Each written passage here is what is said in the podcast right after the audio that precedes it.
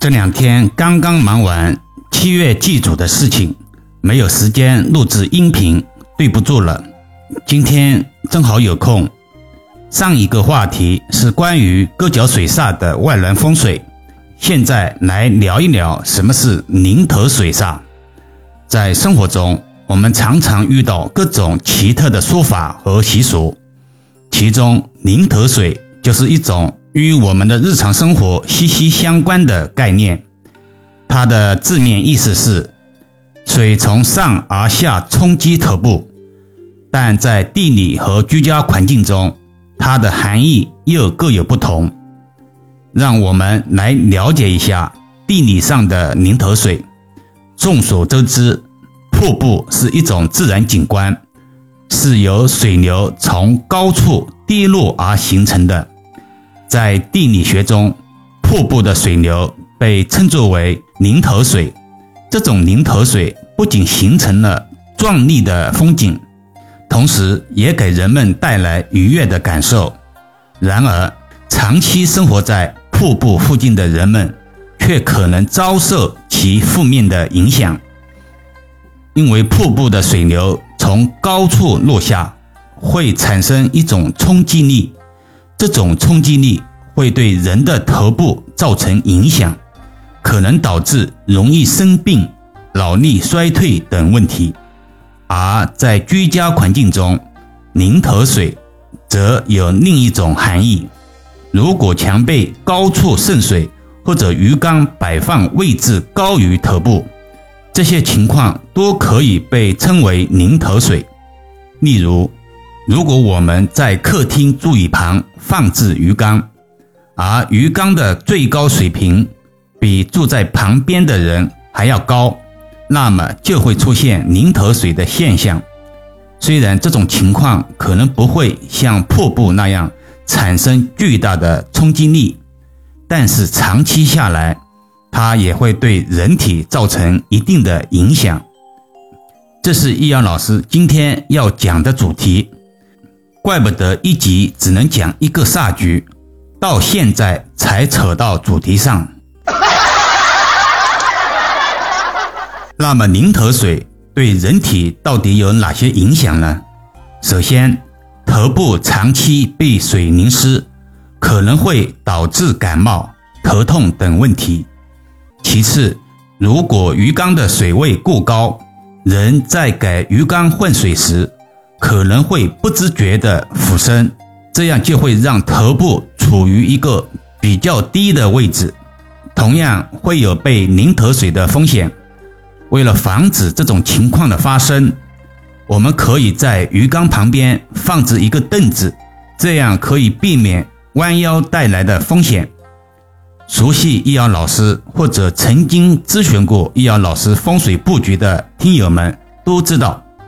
其实还有比较常见的淋头水煞，却不被世人察觉，那就是所谓的山水画或者山水靠山画。这是什么意思呢？经常在一些网站或者其他所谓风水先生的音频中，让委托人在自己家的沙发后面挂置所谓的山水画，作为靠山画、贵人画之类的。画面上水流充沛，仙鹤飞翔，如同仙境一般，而这变相形成了淋头水煞局。相信不少听友也有过此类的遭遇。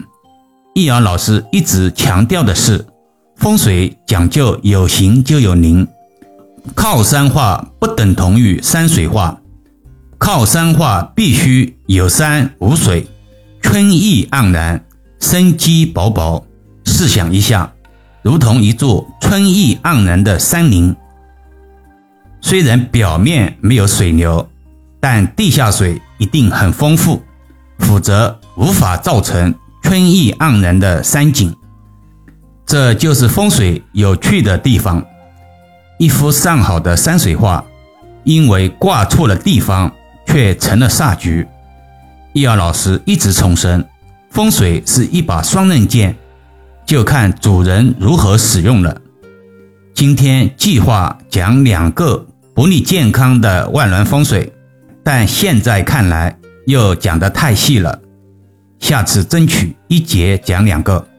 写着写着，好像还有很多知识要输出，一下子没收住，那就利用剩下的一点时间，讲一讲生活中的风水小知识。昨天有一个生活中的朋友与易阳老师闲聊时，说到养鱼的事情。其实，在家里养鱼一定要慎重，因为鱼缸放在哪里很有讲究，不是什么方位都能放的，弄不好可能会起反作用。另外就是鱼的养护问题，如果没有多少经验，又没有时间，那鱼儿们可遭殃了。如果鱼养不好，经常死掉，那是很不吉利的。还不如不养。易阳老师常常说，这个与请财神是一样的道理。无事不要论请神，请神必须要供奉神，否则请回家来干什么呢？用世俗的话说，这是给自己拉仇恨吗？有点跑题了。言归正传，所以要想好能不能养好它，照顾好它。使他的生活愉快，而不是受虐待。平常可能会死一两条鱼，这没关系，及时根据自己的五行补充。如果养的鱼大部分都死了，它可能代表的意思是破财或者生病，建议最好就不能再养了。如果您有需要或者未来有需要咨询的，给易遥老师留言吧。但千万千万要记得，一定一定要回来看看自己的留言。为什么这么的千叮咛万嘱咐呢？您不回来看看自己的留言，易遥老师的回复你就看不到啦。或者加入易遥文化公众号。